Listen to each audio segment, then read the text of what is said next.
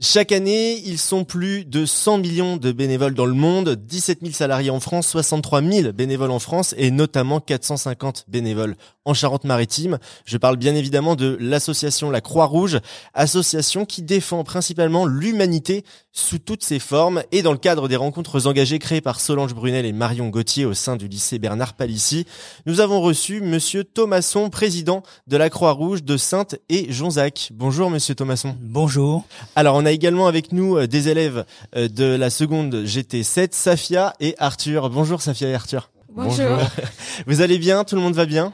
Oui. Oui. Bon, alors Monsieur Thomasson, vous êtes venu dans le cadre des rencontres engagées parler euh, de l'association La Croix-Rouge.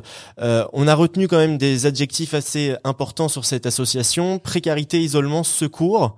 Est-ce que c'est ça résume euh, l'activité de la Croix-Rouge ou alors vous en avez encore plein d'autres sous euh, sous la main? Ouais, il y en a il y a sûrement beaucoup d'autres mais c'est vrai que l'exclusion, l'isolement, la précarité, effectivement ces souffrances hein, toutes ces souffrances, c'est effectivement euh, ça fait partie de je dirais de ce qui préoccupe la Croix-Rouge depuis depuis très longtemps. Euh, je crois que le, la tâche est est, est, incommensurable. On n'est pas, on sera jamais assez nombreux pour euh, pour aider justement les personnes en difficulté, les aider à, à revenir dans la vie, à redonner confiance. Euh, c'est une des missions, c'est la grande mission d'ailleurs de la Croix-Rouge. 100 millions de bénévoles dans le monde, donc c'est une association qui agit vraiment partout. Euh, 100 millions, c'est énorme finalement comme comme chiffre pour pour une association. C'est énorme, c'est c'est 191, 192 sociétés nationales. Hein, chaque chaque pays a une société nationale de la Croix-Rouge.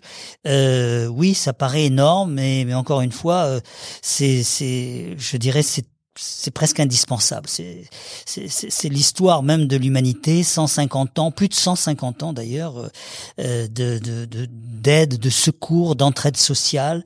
Euh, je crois que la, la, la Croix-Rouge aujourd'hui, plus que jamais dans nos, dans nos sociétés, dans, a un, joue a un rôle presque indispensable, comme d'autres associations d'ailleurs avec lesquelles nous travaillons. Mais il y a, il y a une vraie mission, une mission humanitaire par définition, et la partager avec 100 millions de, bénévoles et de volontaires dans le monde, c'est assez, assez extraordinaire. Vous avez commencé votre présentation avec une phrase qui a marqué tout le monde. La Croix-Rouge est née sur un champ de bataille, c'est-à-dire? Oui, la Croix-Rouge, le, le, créateur de la Croix-Rouge, euh, Henri Dunant, donc effectivement, a eu cette... Alors, si on peut dire cette idée lors de la bataille de Solferino où il a où il a vu des, bah, des, des, personnes mourir sur les sur les champs de bataille sans aucun secours et ça a été euh, c'est dire les, les, les, prémices la naissance même de ce projet humanitaire c'est-à-dire d'aller porter secours aux victimes de conflits mais un peu plus tard aussi de sinistres de catastrophes naturelles etc et d'organiser justement cette aide et l'aide euh, d'une façon encore une fois euh, impartiale neutre sans aucun aucune participation d'ailleurs aux hostilités. Euh, la création de la Croix-Rouge, c'est vrai, elle s'est faite sur un champ de bataille. Et aujourd'hui, malheureusement, l'histoire, l'actualité nous montre que c'est toujours encore plus d'actualité. Safia, Arthur, est-ce que vous vous souvenez un petit peu de ce qui s'est dit autour de la Croix-Rouge? Où est-ce que cette association agit? Euh, Comment elle agit? On avait parlé notamment de l'alimentaire. Est-ce que vous pouvez euh, nous, rappeler un petit peu ce qui s'est dit durant cet entretien? Alors, elle agit dans la région euh, sous quatre euh, villes, donc c'est Royan, Sainte, La Rochelle et Jonzac. Elle agit euh, dans plusieurs domaines euh, humanitaires, notamment auprès des personnes âgées ou, ou des réfugiés, notamment qui sont arrivés récemment là, qui viennent d'Ukraine. on va leur apporter de la nourriture ou des chèques alimentaires et des vêtements pour qu'ils puissent se sentir bien et confortables et c'est assez important de faire ça. Safia, est-ce que tu te souviens de d'autres actions que la Croix-Rouge met en place? Euh, Oui, ils ont euh, mis en place des magasins avec euh, plein de vêtements euh, neufs et en bon état et qui sont pas très chers pour les gens les plus démunis. C'est tout à fait ça. Effectivement, c'est on va dire les les publics précaires. Et quand on dit précarité, c'est aussi une précarité d'ailleurs qui pas seulement euh, je dirais alimentaire, euh, euh, elle, est aussi psychologique souvent. Hein. Tout à l'heure, vous parliez effectivement d'exclusion, d'isolement.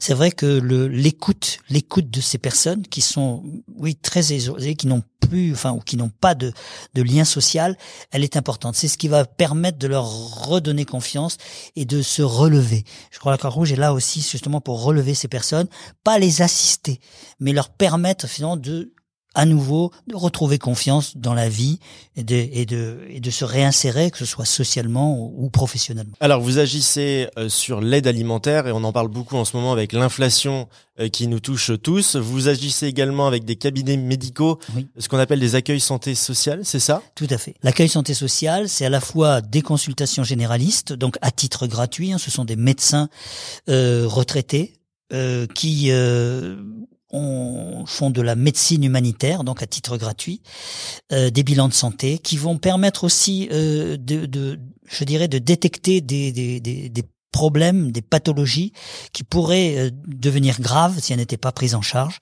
euh, et donc les orienter vers des structures ou des professionnels de santé, voire les prendre en charge directement, et puis euh, de traiter aussi dans ces accueils le volet social, c'est-à-dire qu'il y a souvent des problématiques, des problématiques d'accès aux droits, d'accès aux droits, ne serait-ce que l'assurance maladie ou d'autres droits auxquels les personnes donc ne peuvent accéder ou n'ont pas la possibilité d'accéder, et donc on va les justement à, retrouver ses droits et retrouver aussi des ressources qui vont leur permettre de se prendre totalement en charge. Vous agissez également euh, dans les prisons à l'intérieur et à l'extérieur auprès des familles? Tout à fait, c'est l'aide aux détenus et à leurs familles. Donc à l'intérieur, c'est par de, euh, je dirais, des soit des animations, euh, une participation aussi aux animations qui peuvent se, se être euh, faites dans les dans les prisons.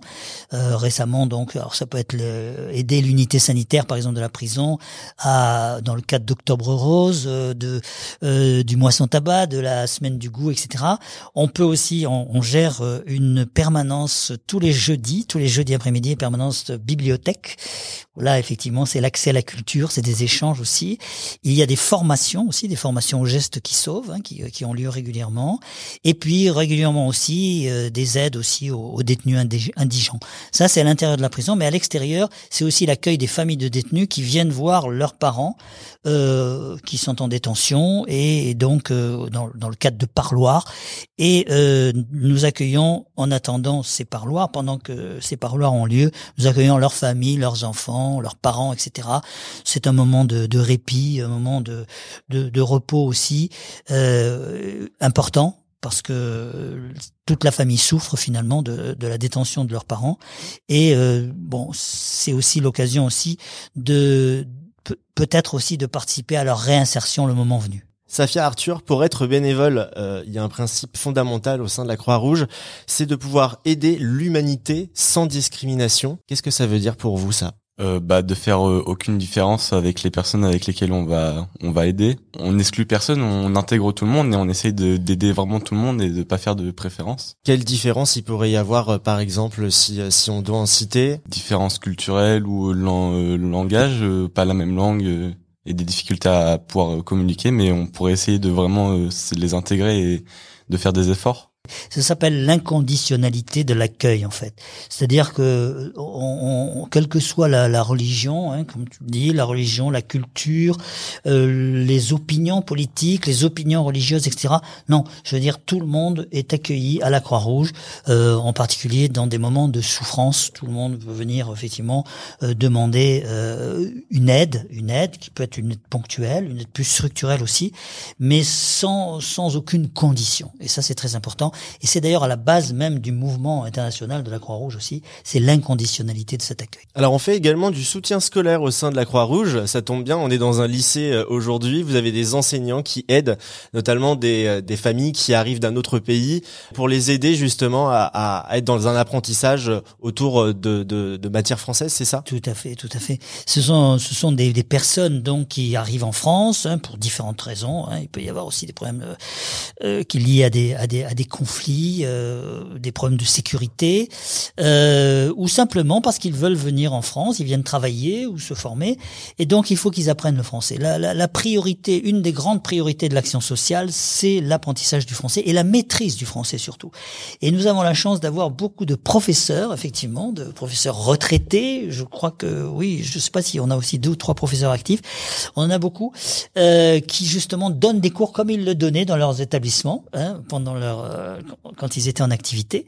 Et, euh, et, tous les jours, euh, tous les jours de la semaine pratiquement, je crois, sauf euh, je crois que c'est quatre jours par semaine, on donne des cours à 40, entre 35 et 40 apprenants de toutes les nationalités, de tous les âges aussi, pour leur permettre alors soit évidemment de bah, de trouver un travail, hein, de rentrer dans la vie professionnelle, soit de poursuivre leur des formations, euh, soit d'aller dans l'apprentissage hein, pour certains qui voudraient faire des des métiers euh, artisanaux.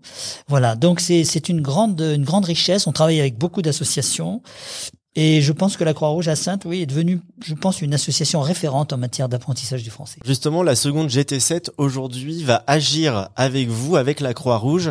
Euh, Safia Arthur, qu'est-ce que vous avez décidé de mettre en, en place pour justement aider la Croix-Rouge? Euh, Déjà, on a décidé euh, de mettre en place, euh, d'aller voir les personnes âgées euh, en EHPAD ou chez elles et on va en parler au proviseur. Euh, on a décidé d'organiser dans le lycée euh, une formation au premier secours pour euh, si jamais euh, ça nous sert ou justement après euh, passer notre diplôme de premier secours et ensuite pouvoir devenir stagiaire dans la Croix-Rouge et venir aider sur les sur les grands événements publics. Il y a eu un petit sondage tout à l'heure euh, sur les gestes premier secours, il y en avait beaucoup qui étaient déjà concernés dans la classe. C'était plébiscité. Effectivement, les gestes de premier ça parle et surtout aux jeunes, c'est-à-dire qu'il y a effectivement bon, les gestes de premier secours qui intéressent tout le monde, tout le monde, c'est-à-dire tout un chacun devrait connaître enfin ce serait bien connaître les, ces premiers gestes à faire pendant quand il y a un problème.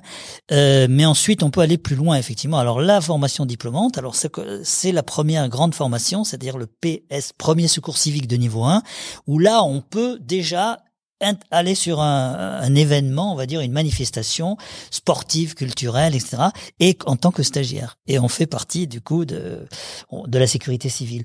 Donc ça, c'est ce premier ce compte ce premier contact des jeunes avec la Croix-Rouge et à travers les secours.